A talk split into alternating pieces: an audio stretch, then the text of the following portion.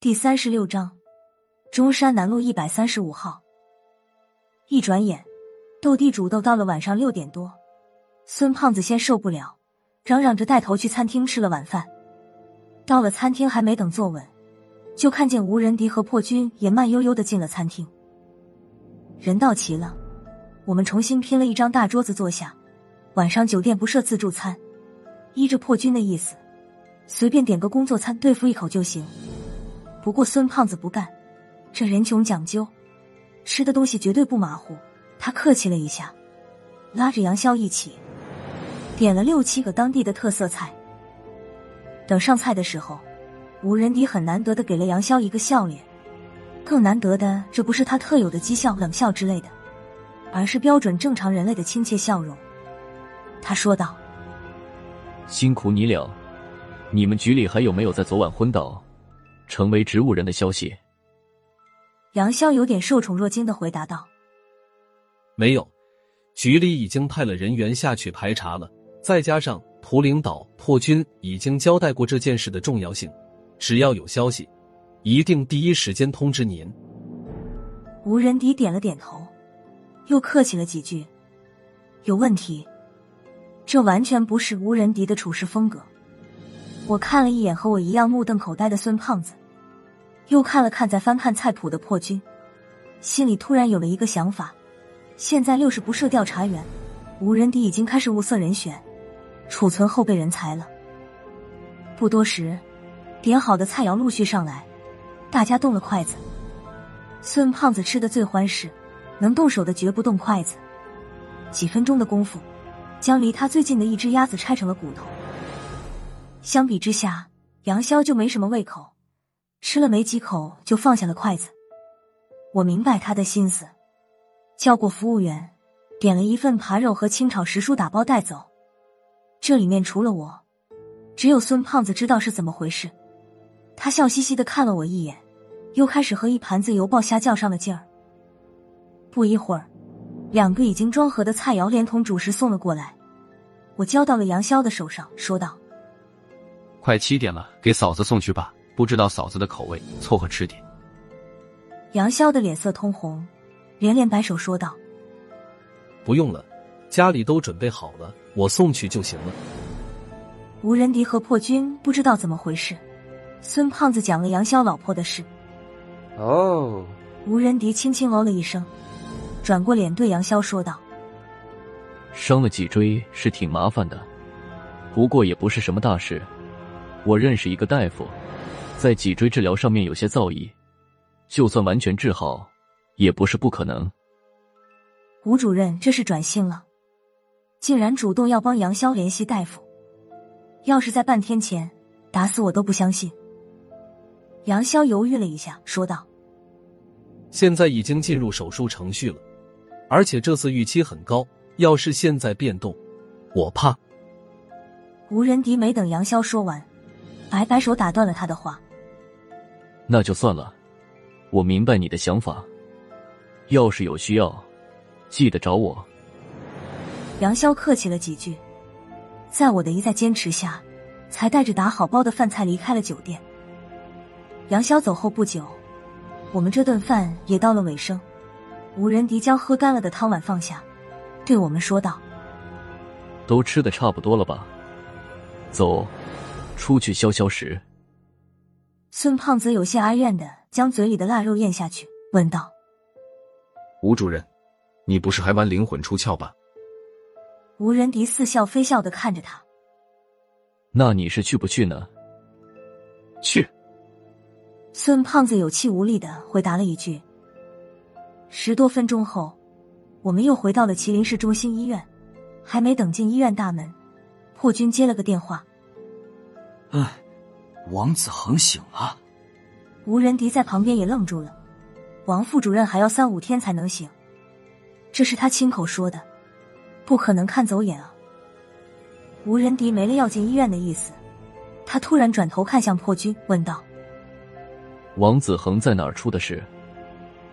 破军愣了一下，想了五六秒钟后才想起来，回答道：“好像是一栋居民楼里，具体位置不知道。”要不我问一下王副主任。吴仁迪点点头，说道：“快点，我要知道准确地址。”破军给守着王子恒的调查员打了个电话，问清了地址后，对吴仁迪说道：“是中山南路一百三十五号。”吴仁迪想了一下，对破军说道：“你去办我们下午说好的那件事，把二十那帮人一起带上。”那王子恒呢？破军问道。吴仁迪白了他一眼，说道：“管他什么事，他能醒来就死不了。”破军答应了一声，转身进了医院。我和孙胖子也要跟着去，被吴仁迪叫住。谁让你们俩也去的？你们和我去王子恒出事的那个地方。不是本地人，不知道准确地址，开车反而更慢。我们放弃了大切诺基，上了一辆出租车，告诉司机我们的目的地时，出租司机反而愣了。天都黑了，你们去那儿干什么？司机话里有话，我问了一句：“那是什么地方？天黑就不能去吗？”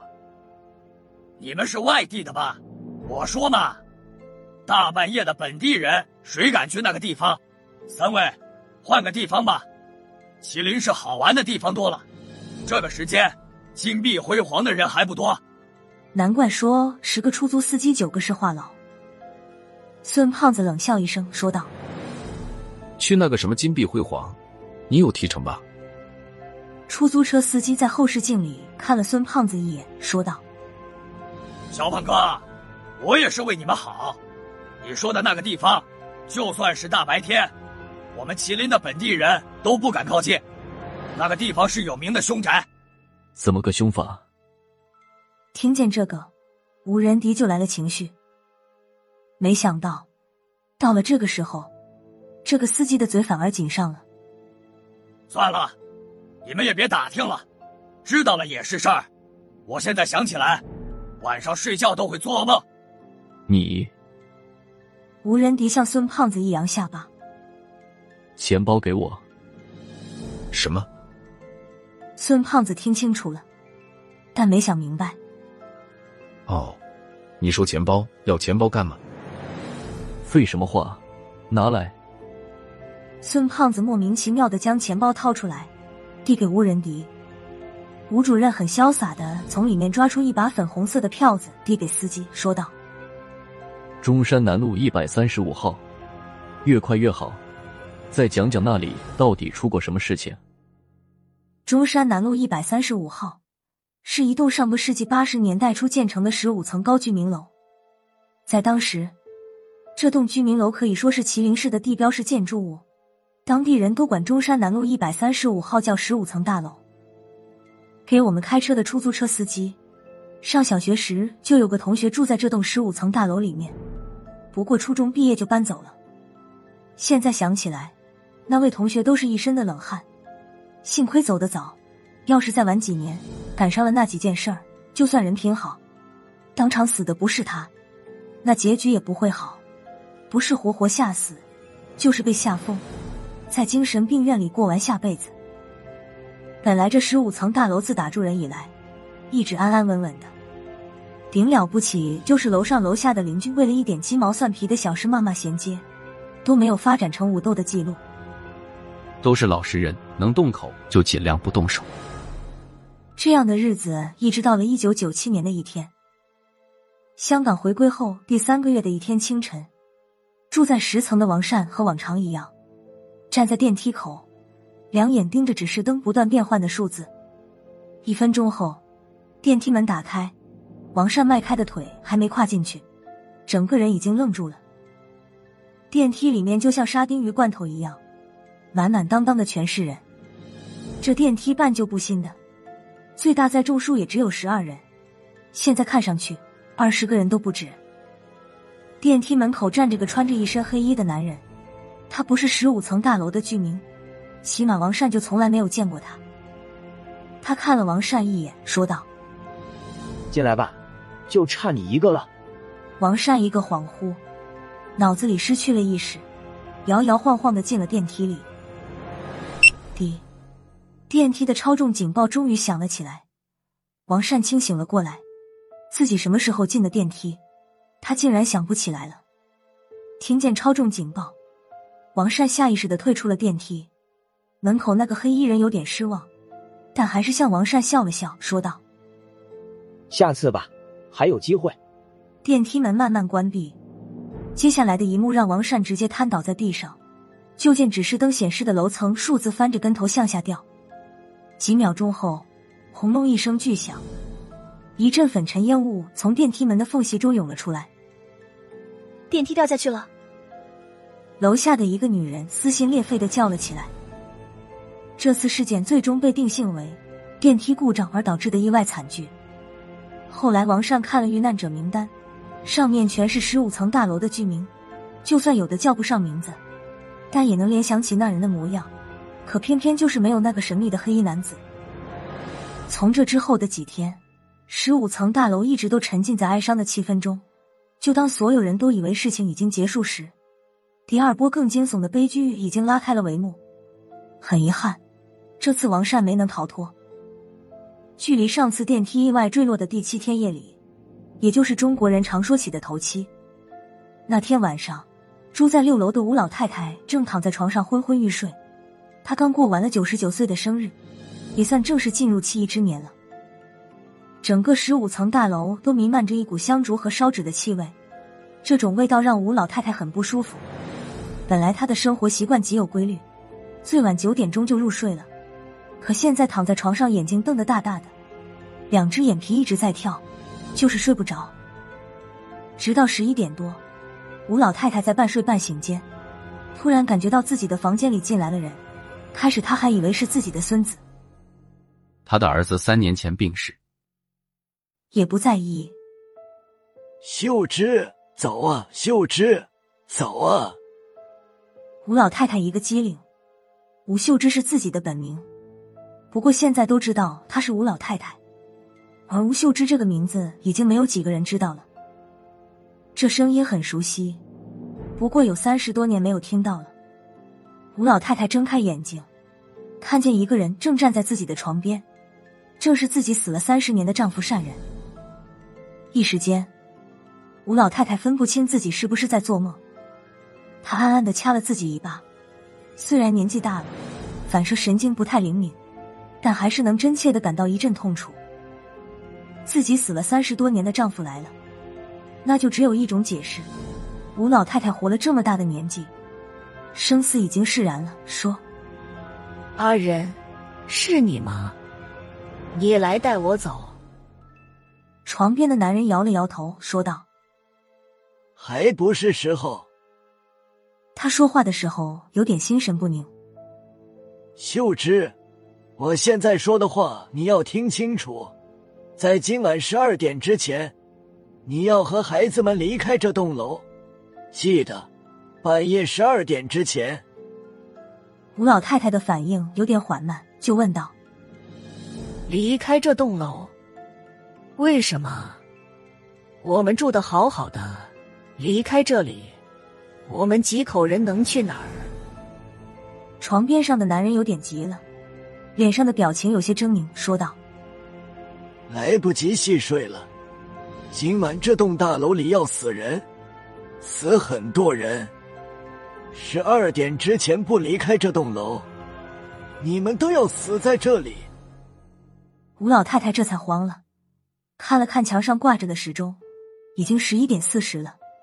再想回头问自己的老伴时，才发现，就这么一回头的功夫，本来在床边站着的善人已经消失不见了。墙上不知什么时候写了一个字。